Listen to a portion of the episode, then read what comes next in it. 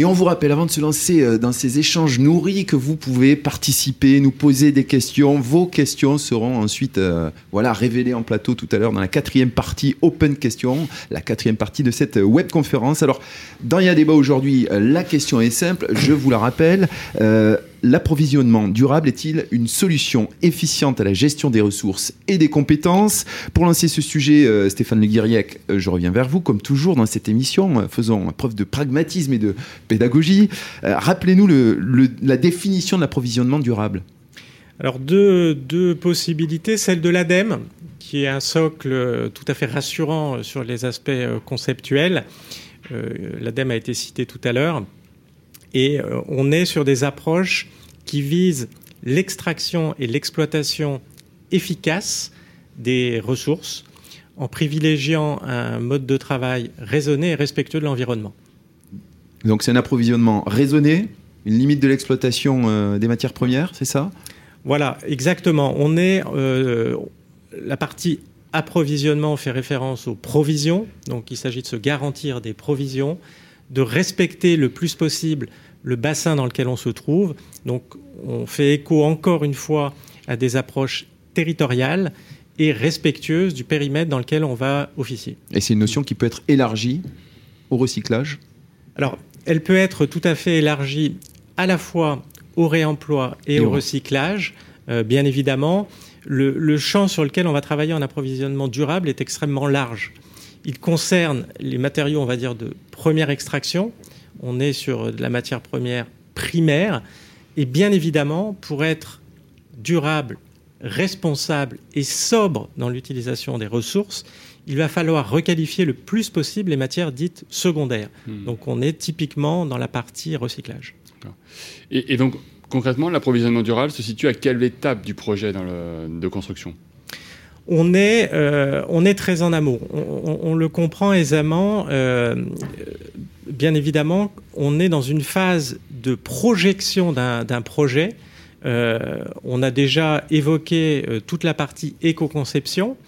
Euh, on se réunit, on essaie de calibrer la pertinence de son projet au regard de l'ensemble des euh, caractéristiques d'un projet économie circulaire respectueux de l'environnement.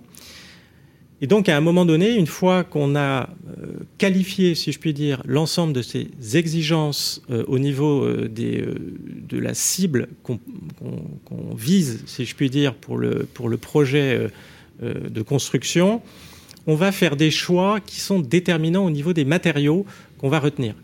Euh, donc on est très en amont euh, de l'étape euh, du projet de construction. L'enjeu pour le BTP, c'est de diminuer, d'alléger la pression sur l'environnement alors, un des, un des enjeux, bien évidemment, pour le BTP vise la réduction de la pression environnementale.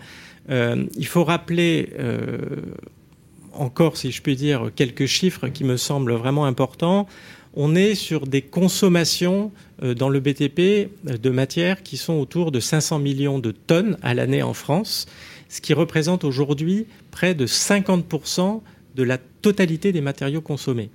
Donc on a des enjeux qui sont considérables euh, au niveau du BTP sur le terrain de l'approvisionnement durable, ne serait-ce qu'à l'image de l'ampleur de ces chiffres. Et un autre chiffre, c'est l'impact carbone d'un bâti dans la phase de construction C'est 60%, c'est ça? Oui, alors comme on l'a fait euh, systématiquement dans les approches économie circulaire depuis qu'on en parle euh, autour de, cette table, il faut considérer l'ensemble des sujets.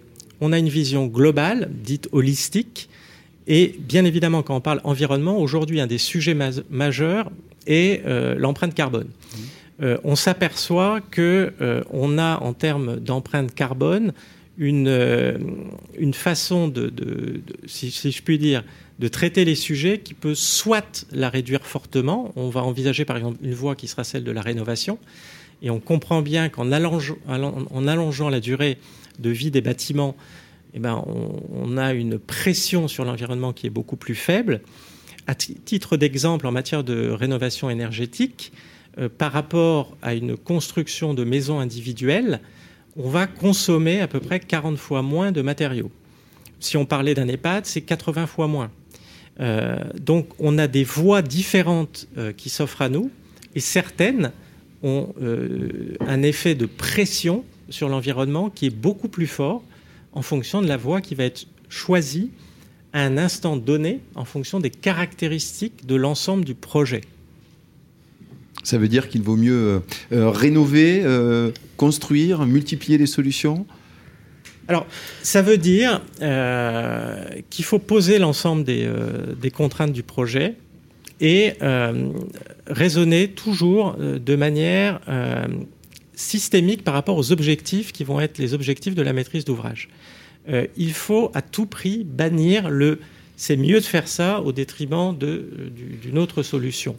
Je pense que euh, l'économie circulaire, aujourd'hui, illustre parfaitement euh, cette nécessité de travailler ensemble, ne serait-ce qu'à travers le cercle, qui est quelque chose qui regroupe. Donc ça n'est pas soit la rénovation, soit la construction neuve, c'est la rénovation et la construction neuve. Donc ça n'est pas le ou, c'est le et. Il faut faire ensemble. C'est le, bon mix entre les deux pour arriver à trouver ce juste équilibre euh, au niveau, euh, au niveau de, l'usage euh, entre construction, de, construction neuve sur peut-être moins extensif que, que, ça n'a été jusqu'à présent et puis la rénovation des, habitats existants Tout à fait, c'est-à-dire les objectifs sont multiples. Euh, on voit que le plan biodiversité en 2018 visait dans ses objectifs un zéro artificialisation nette. Euh, bien évidemment, on comprend bien qu'avec cet objectif spécifique, on va s'engager plutôt sur de la rénovation pour éviter de l'artificialisation euh, de, terrain des sols. Hein. Euh, on rappelle que c'est euh, euh, la transformation d'un sol à caractère agricole, naturel ou forestier par des actions d'aménagement qui peuvent entraîner son imperméabilisation totale ou partielle. Donc c'est l'absence de, biodiversité, de vie, lorsqu'on artificialise les sols qui est constaté. Exactement, merci, merci Stéphane. c'est tout à fait ça. donc ça, c'est un élément, je dirais, du, du sujet, mais il y a d'autres éléments à prendre en ligne de compte. Aujourd'hui, si on regarde au niveau national, on a un manque criant de logements euh, qui euh, se chiffre à plusieurs centaines de milliers. Euh, il y a un certain nombre de personnes aujourd'hui qui n'ont pas de qui pas de logement. Alors bien évidemment, on en voit régulièrement. Il y a des sans-abri. On est dans un pays où le mot bidonville n'a pas encore été exclu des frontières hexagonales. Il y a des bidonvilles aujourd'hui en France. Donc ces personnes-là devraient pouvoir être relogées, donc ça nécessite effectivement de travailler sur la construction neuve. Et il y a plusieurs centaines de milliers de personnes qui sont en attente de logement aujourd'hui en France. Selon l'INSEE, on parle de 300 000 personnes sans domicile euh, fixe en France. C'est 185 000 euh, personnes vivant en centre d'hébergement, par exemple, 100 euh, 000 dans les lieux d'accueil pour demandeurs d'asile, 16 000 dans les bidonvilles et 27 000 personnes sans abri. Ça, ce sont les, chiffres officiels pour compléter votre propos. Ça veut dire qu'il n'y a pas de solution binaire. Il ne faut pas exclure effectivement de rénover les bâtiments, mais il faut également construire. Il y a une nécessité, il y a une demande, il y a un besoin. Oui, tout à fait. Il y a, un besoin. Il faut à chaque fois qu'on traite un sujet, il faut avoir une approche systémique, c'est-à-dire essayer de traiter l'ensemble des sujets qu'on doit adresser. Ça n'est pas une voie à privilégier euh, au détriment d'une autre. On le voit très bien. Franck l'a rappelé tout à l'heure. Quand il y a une pression euh, sur euh, certains agents économiques, appelons-les comme ça, ça peut être des matériaux. Le bois a fait l'objet d'une pression majeure euh, il y a quelques semaines ou quelques mois. Aujourd'hui, on a une, flambée des prix, une raréfaction de ce matériau. Et dans le même temps, on encourage fortement euh, la construction en bois à travers la RE 2020. Euh, c'est une approche binaire, c'est-à-dire on favorise une seule solution, ça crée des pressions, ça crée la raréfaction d'une ressource, la flambée des prix, donc des difficultés. Il y a un besoin de développer euh, des nouvelles techniques pour combler euh, ces besoins matériaux ouais, donc, que vous évoquez, euh, Stéphane. c'est le sens des enseignements que vous dispensez dans votre CFA, hein, Lionel? Oui, tout à fait. Alors, pour rebondir sur ce que disait mon, camarade. Stéphane Le Stéphane, excuse-moi. Je...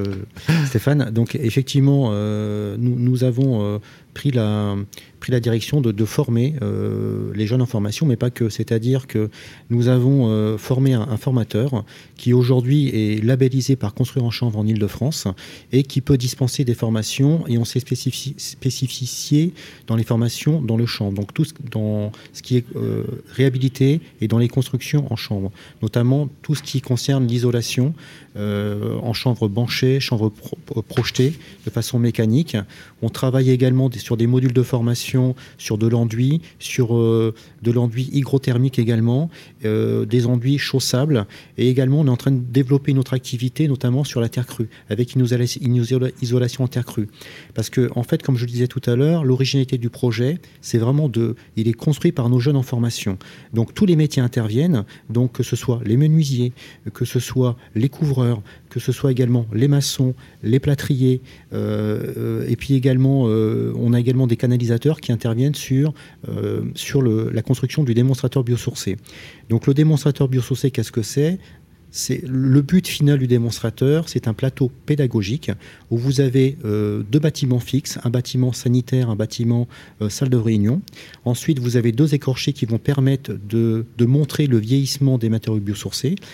Et donc nous avons euh, des longs greens tout autour du démonstrateur qui, euh, qui permettront la phase construction, déconstruction euh, en formation pour... alors, il y aura un support en ossature bien entendu, et ensuite il y aura plusieurs techniques en matière biosourcée, à la fois le chanvre, la paille, et puis également la terre crue également. L'idée de ces formations que vous dispensez aujourd'hui, c'est de préparer l'avenir, c'est de trouver des, des, modes alternatifs de construction, de rénovation. Tout à fait mais qui dénature pas forcément euh, euh, la construction, la viabilité des constructions. Tout à fait. Alors euh, effectivement, donc je le disais tout à l'heure, c'est ça qui est important, c'est avant tout un projet territorial, parce que il y avait vraiment une demande, il y a une usine de transformation de chanvre qui s'appelle Planète Chanvre. Le 27 mai, il y a également une usine industrielle Wallop qui a été qui a été inaugurée le 27 mai, et l'objectif de cette usine, c'est tout simplement de faire du préfab, de construire à grande échelle du préfabriqué dans la construction en chanvre également.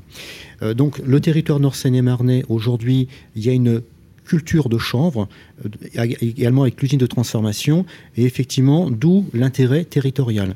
Et donc, on nous a effectivement le, projet territorial qui associe à la fois les acteurs du BTP et le monde agricole, c'est tout simplement, au travers des formations, euh, de faire connaître cette technologie, pardon, ces techniques de, construction au niveau des matériaux biosourcés. Et de, le, démonstrateur à terme, au-delà des formations, donc on va également communiquer auprès du public, euh, que ce soit, euh, alors quand je dis public, c'est le tout venant, bien entendu. Hein. donc on a prévu également d'ouvrir euh, les samedis pour faire des colloques, pour communiquer sur la construction en, en biosourcé. Et, puis également, auprès des professionnels. Également auprès des professionnels, j'allais y venir. On a monté également des modules de formation. On a initié une première étape de formation à destination des maîtres d'œuvre et puis également des, des artisans ou des entreprises qui, souhaitent se former. On y reviendra euh, juste après. Euh, vous parlez de chanvre. Y a-t-il, Stéphane euh, Le Guiriec, des modes d'approvisionnement durable différents, autres que le, que le, que le chanvre? J'imagine que vous en connaissez quelques-uns. Oui, effectivement, il y, a, y, a, y, a, y a, plusieurs, si je puis dire, filières qui sont possibles et qui sont aujourd'hui utilisées. Euh, elle présente un certain nombre d'avantages, elle présente aussi des inconvénients, d'où à nouveau la nécessité de raisonner global et de s'appuyer en fait sur les forces d'un certain nombre de filières euh, pour pouvoir, en les combinant, n'avoir in fine euh, que des avantages et de mettre de côté les inconvénients. On connaît le, liège, par exemple, pour ses capacités d'isolation. Euh, on connaît la paille, qui est utilisée aussi très largement euh, pour faire, par exemple, des, murs de, remplissage. Euh, le biosourcé, en fait, c'est tout ce qui renvoie au vivant. Donc, on peut citer également la laine de mouton, mmh. parce que ça fait effectivement partie d'un des éléments qui est utilisé dans des filières biosourcées. On a la ouate de cellulose, etc., etc. Mmh. Il y a aujourd'hui un panel assez large de filières, euh, de différents éléments. Euh, Franck euh, citait tout à l'heure la FFB. effectivement, elle a... Fédération française du bâtiment. Tout à fait. Elle a publié un guide particulièrement intéressant sur les principales filières, notamment celles que je viens de citer. Et on a dans ce guide un certain nombre de petite fiche synthétique où on retrouve les avantages et quelques inconvénients pour, pour chacun de ces, ces éléments biosourcés. Alors, sur, pour en revenir au, au champ, donc la France est le premier producteur européen. Euh, de chambre. Donc euh, Lionel, euh, pour, poursuivre ce, ce, que vous avez évoqué tout à l'heure alors effectivement, donc la France est le, premier producteur européen. Au niveau du territoire sur Planète Champ, donc il y a une production de 1200 hectares à l'année donc ce qui n'est pas rien et qui est euh, en fait euh, aujourd'hui apporté par 100 agriculteurs du, territoire. Voilà. Et donc nous effectivement, donc l'avantage que nous avons sur le CFA Docker, c'est qu'on se fournit directement auprès de Planète Champ sur euh, notamment la vote qui est mélangée avec la chaux va nous permettre de faire du béton de chanvre en fait. Ça, veut dire que quand on parle de, de, biosourcé, quand on parle de, de filière d'approvisionnement durable, il n'y a que les matériaux qui poussent.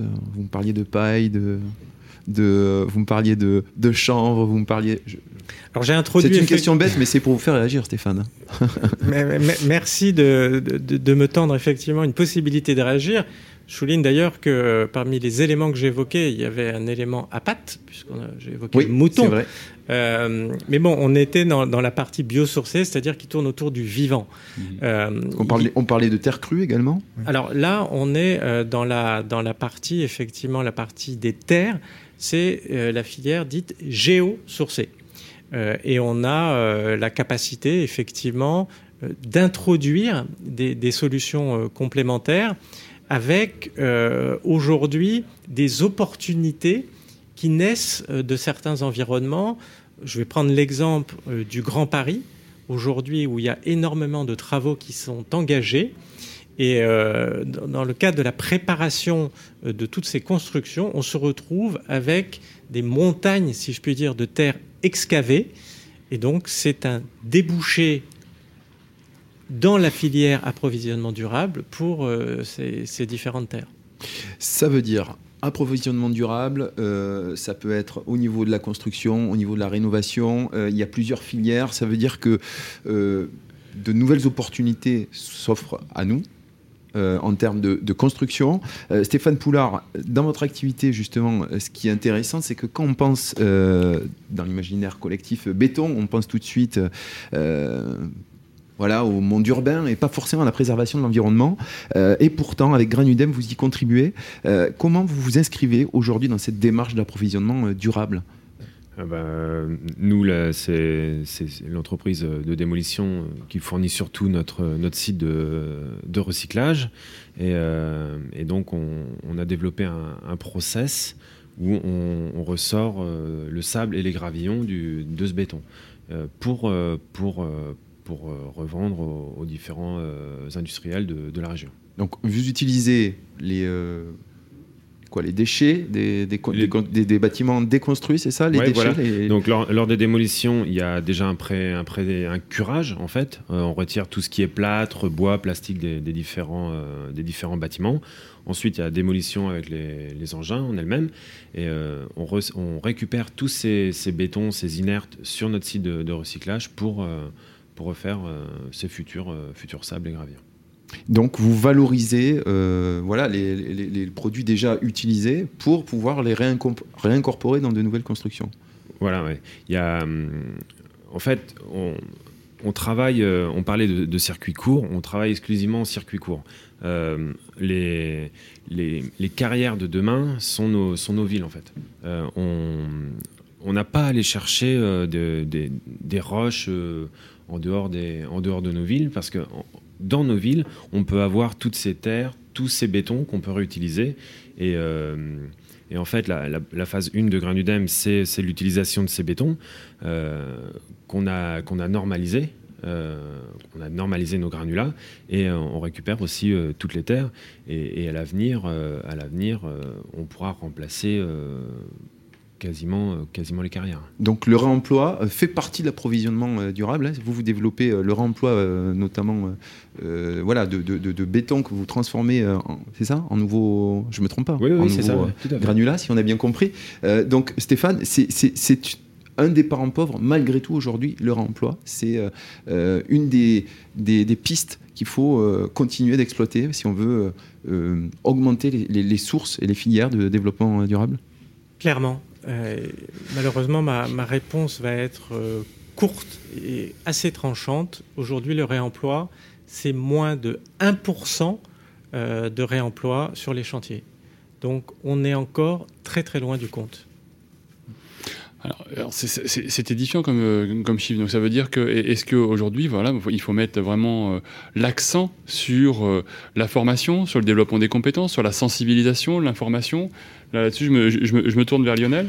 Alors effectivement, nous avons misé là-dessus, hein, au niveau du CFA Docker, où si on veut communiquer sur les matériaux biosourcés, il faut axer sur la formation. Pourquoi la formation? Parce que tout simplement, nos apprenants ou nos jeunes aujourd'hui seront des futurs euh, salariés, et qui dit futurs salariés, donc ils vont transmettre, et également peut-être des futurs, euh, chefs d'entreprise.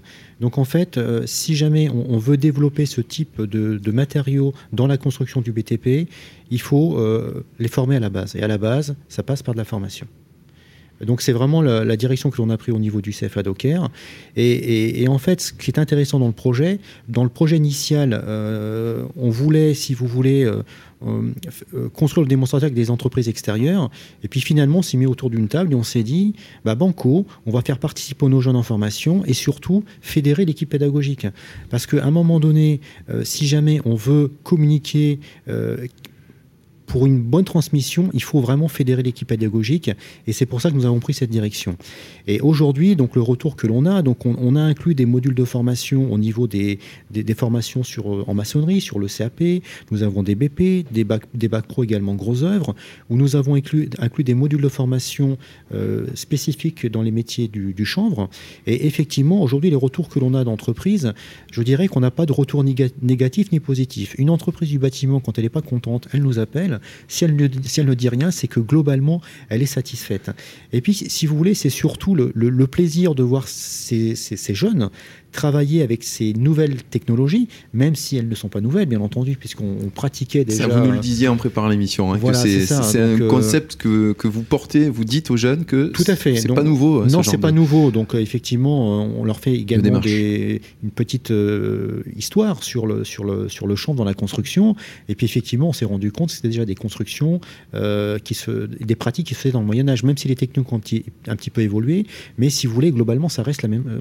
on transmet de la même manière. Stéphane, ça a toujours existé, hein, vous confirmez euh, la démarche d'approvisionnement durable Finalement, on a toujours construit avec ce qu'on avait sous la main Ça a toujours existé, euh, c'est indéniable. On est, euh, on est sur une approche finalement assez simple, approvisionnement durable. les mots sont un peu revisités, ils ont été empruntés à nos amis anglo-saxons. D'ailleurs, le mot durable, on peut aussi le, traduire par soutenable en, anglais, ce qui apporte effectivement une autre couleur euh, sur ce qui euh, correspond à nos, à nos obligations aujourd'hui et à la vigilance dont on doit faire preuve. Euh, donc on est bien sur des concepts historiques.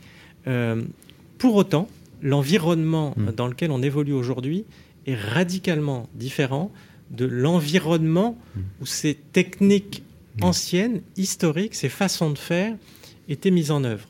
On est aujourd'hui dans un cadre complètement différent, ne serait-ce que d'un point de vue réglementaire, on a tout un tas de mmh. réglementations sur la qualité de l'air, sur euh, le confort acoustique. Un axe qui est déterminant, c'est toute la réglementation au feu, qui concerne beaucoup ces matériaux biosourcés. Certains sont d'ailleurs attaqués sur ce terrain-là, pas toujours à juste titre. Parfois, quand ils n'ont pas les performances, il faut par contre faire un travail en intégrant un certain nombre d'éléments chimiques. Euh, donc tout cela est très nouveau parfois on est sur des sujets innovants, donc on doit porter aussi ce message auprès des jeunes, mmh. c'est-à-dire qu'on est à la fois sur de l'historique, on est également sur quelque chose qui est moderne, qui est dans l'air du temps et qui prépare surtout l'avenir sur le terrain d'approvisionnement durable. Alors moi, j'avais juste une, euh, un, petit retour en arrière par rapport au, fait que ces jeunes soient des ambassadeurs en quelque sorte. Euh, Lionel, vous évoquiez justement euh, l'entreprise, l'entreprise formatrice, il y a le formateur qui est, qui est la clé. finalement, on, revient à ce triptyque gagnant de l'apprenant qui, qui porte un message, un élan, on, l'évoque souvent avec, avec Stéphane, et puis le, maître d'apprentissage. Tout à fait, donc là on revient aux fondamentaux de, de la formation par alternance. Voilà, tout, en fait, la boucle est bouclée. Oui, c'est ça. Et, donc, on, a, on arrive finalement à impulser un nouveau, une nouvelle dynamique avec quelque chose qui est, euh, qui est, euh, qui est séculaire, mais qui est, euh, qui est novateur dans l'approche, puisque on, parle, on peut parler, on peut oser un mot en anglais, du reverse mentoring, où l'apprenant impulse une nouvelle dynamique auprès des, entreprises. on a compris qu'il fallait faire évoluer le secteur de la, de la construction, d'initier de nouvelles démarches. Stéphane Poulard, je reviens à vous. Quand la démarche se réinvente, c'est un peu l'exemple de, de Granudem justement, qu'est-ce qui vous a, vous, qu'est-ce qui vous a euh, dit, tiens, on va se lancer dans le recyclage, on va euh, réutiliser ce qu'on a sous les yeux euh, C'est parti de, quand? Racontez-nous cette histoire. en fait, c'est en, 2010, juste après la crise de, 2008. On avait des, montagnes de béton qui commençaient à s'amonceler. et on s'est dit, mais comment, euh, comment essayer de, faire partir tout ça, de, vendre nos matériaux. Donc à la base, on faisait des matériaux routiers, comme tout le monde fait encore aujourd'hui, et, euh, on a réfléchi à, un process pour, euh, refaire de, nos matériaux une matière première de qualité. donc il a fallu travailler sur tout vraiment sur, la base de, nos matériaux, qu'ils soient, qu'ils soient propres, qu'ils soient de bonne forme, qu'ils soient euh, sur la porosité, sur leur dureté. Euh, Il a fallu euh, les, transformer et imaginer un process viable de transformation, de réutilisation. Voilà, ouais, ouais. Et vous avez été appuyé en ça par euh, oui par le CERIB. Par, le, CERIB. dès, 2012, on a, on a, travaillé avec le CERIB. Et le processus, vous l'avez lancé quand? Mais ce process, déjà, je voulais, je voulais que les matériaux en sortie, on n'ait pas à changer complètement la façon de travailler. Euh, pour moi, c'était important. Sinon, si on changeait complètement la façon de travailler, les entreprises auraient du mal à se l'approprier. À les adopter. Euh, donc, euh, dès, la, dès la base, dès que les, sables et les gravillons sont sortis, on a fourni les, les CFA de, de, de, notre, de notre agglomération et, pour que, que les, les, apprentis commencent à, à, travailler avec. Mais il y, y, a des petites différences, mais, mais c'est pas voilà, on travaille comme. Euh, donc il n'y a pas une formation vraiment différente à faire. C'est juste se mettre le, le, sable, le sable dans la main. Quoi, oui, parce que vous avez réussi à élaborer un granulat qui est plus résistant que le granulat. Euh, par rapport à certains granulats, on est plus résistant. Ouais, notamment les, calcaires, parce que et en fait, qu'on mette un béton de, de, bonne qualité ou de mauvaise qualité dans notre process, on ressort un granulat de qualité. Euh, avec tout ce concassage et ce, et ce, lavage de matériaux. Quels ont été les, les, freins que vous avez rencontrés dans votre process de développement euh, euh, de Granudem ça a été euh, le premier, le premier, tout premier frein, ça a été l'administration, les, les, préfectures. pour l'implantation, on est toujours mieux chez le voisin que, que, que dans la commune où, où on veut s'implanter. Donc bon, ça, il y, y a, quand même, ça change aujourd'hui. Ensuite, les industriels. Euh, C'était un peu frileux, c'est ça, vous suivre ouais. ça a été compliqué. Et en fait, il y, a, un chantier pilote qui s'est mis, en, mis en œuvre, euh, développé par Pierre et Territoire. Et, certains industriels ont été euh, un petit peu obligés de, mettre, de travailler avec nos, matériaux. Et ils se sont rendus compte qu'en fait, c'était c'était un très bon matériau. Et depuis, ces industriels-là, en fait, sont, sont nos meilleurs commerciaux. Euh, parce qu'ils ont continué à travailler avec nos matériaux et, euh, ils prêchent euh, on la bonne parole auprès de leurs leur, concurrents ou de leurs... Les principaux leviers pour, pour, pour votre réussite, hein, parce que ça fait 4 ans, je crois, que, que le process euh, fonctionne et, que, euh, et que, voilà, et que vous explosez aujourd'hui en termes de, de, de, de demande. Oui, aujourd'hui, on n'a euh, plus assez de. Il y a eu, le, il y a eu aussi le, la vision de la société sur l'approvisionnement durable qui a changé, la réglementation qui a changé, et puis c'est ces acteurs qui vous ont fait confiance, c'est ça, les leviers? Alors, les, les, acteurs qui ont fait confiance. la vision de la société, c'est vraiment le Covid a étonnamment, tout le monde s'est rendu compte à être chez soi, euh, qu'il fallait euh, aller vers le développement durable.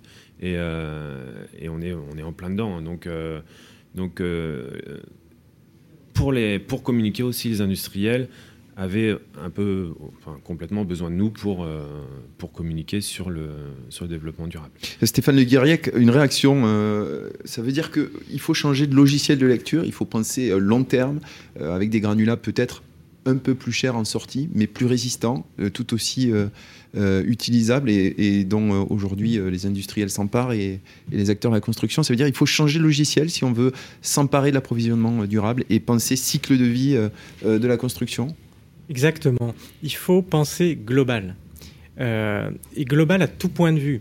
Il faut penser global au niveau des enjeux qui sont les nôtres c'est-à-dire que euh, la question qui doit m'intéresser n'est pas uniquement celle de ma personne, elle est celle des personnes qui sont dans mon environnement. Donc il faut aussi les embarquer. On est dans la globalité. Il faut être sur le moyen et sur le long terme. Donc il y a une sorte de globalité au niveau de la ligne temporelle. Les actions que je vais mener aujourd'hui vont produire des effets demain, après-demain et parfois pour les autres. Et c'est là où la vision euh, de l'approvisionnement durable est fondamentale dans la chaîne de l'économie circulaire. Dans le durable, il y a aussi, on travaille un peu pour les autres qui vont nous succéder. et alors pour, pour, ceux, euh, pour ceux à qui ça paraît encore complexe, comment, comment faire pour les aider, pour les aider à passer le cap? Qu'est-ce que l'on peut faire concrètement euh, auprès de ces personnes-là? Alors, Stéphane Poulard l'a très bien évoqué on n'est pas du tout euh, dans un long fleuve tranquille. Je ne parle pas du tout de ce fleuve qui charrie euh, le sable euh, progressivement, fruit de l'érosion des montagnes. je parle du chemin par quoi ce parcours du combattant qui est nécessaire pour arriver à ses fins.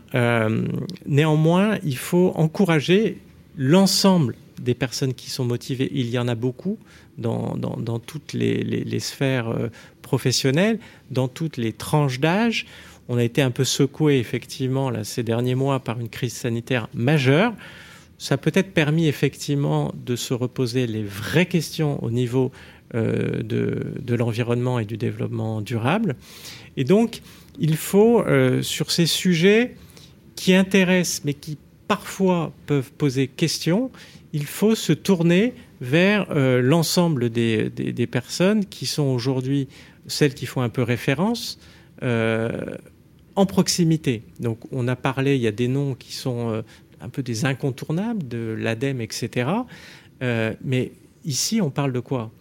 On parle des jeunes, on parle des apprenants, on parle du 3CA BTP. La clé, c'est aussi la formation. C'est-à-dire que face aujourd'hui à ces possibles interrogations, à ces possibles sujets, la formation est là pour répondre à toutes ces interrogations.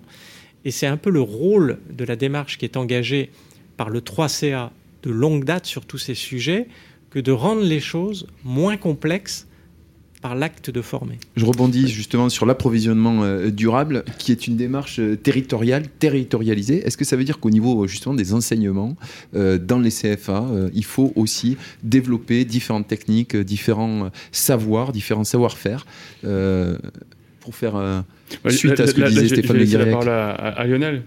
Moi, j'en suis convaincu. J'en suis convaincu. Alors, effectivement, donc au niveau du CFA Docker, nous sommes précurseurs sur le territoire national. Hein. Nous sommes le seul CFA à avoir mis en place ce type de démonstrateur. Euh, l'objectif, quand même, il ne faut pas l'oublier, c'est qu'on est en train de former les jeunes du CFA Docker, nos apprentis, mais à terme, c'est effectivement de communiquer et de former également les apprentis de notre, de notre association, régionale. Et on va l'ouvrir très, largement au public. Donc, euh, que ce soit des lycéens, euh, on a également euh, au niveau du département Seine-et-Marne un campus des métiers. Et donc, au niveau des campus des métiers, on a un volet biosourcé. Et l'objectif, c'est que tous les lycées, les universités du département Seine-et-Marnais soient également initiés, formés et qu'on communique sur les matériaux biosourcés. Donc là, il y a vraiment un maillage départemental qui est en train de, se faire, de prendre. Et effectivement, on a même des contacts avec des lycées qui sont venus vers le CFA Docker, qui ont entendu parler du, démonstrateur biosourcé et qui sont curieux de voir ce que l'on fait. Et euh, comment on l'a construit, comment on, comment on communique auprès de, auprès de nos jeunes. Donc en fait, euh, moi je suis vraiment un fervent euh, ambassadeur, si je peux me permettre, un fervent ambassadeur. Si on veut communiquer, parce qu'aujourd'hui, la, la construction au niveau des matériaux biosourcés est méconnu du grand public. Hein. Voilà, on, est, on, est, on, ne connaît pas suffisamment. Et, si on veut communiquer et développer ce type de construction, il faut vraiment passer par la formation. je vous voyais réagir, Stéphane Poulard. tout à l'heure, vous disiez que c'était des matériaux qui étaient peut-être un peu plus chers. Non, en fait, c'est comme, une, comme dans l'industrie automobile. Quand on fait un prototype, au début, il va être plus cher. Et ensuite, quand on, quand on avance dans, dans la production, ça va devenir moins cher. Et, et, c'est sûr, maintenant, on, nous, on arrive vers vraiment une grosse, belle industrialisation et on trouve d'autres. Euh, d'autres astuces en fait, et puis d'autres euh, débouchés, et euh, on arrive à être aussi, enfin, au même prix, voire moins cher que des matériaux naturels.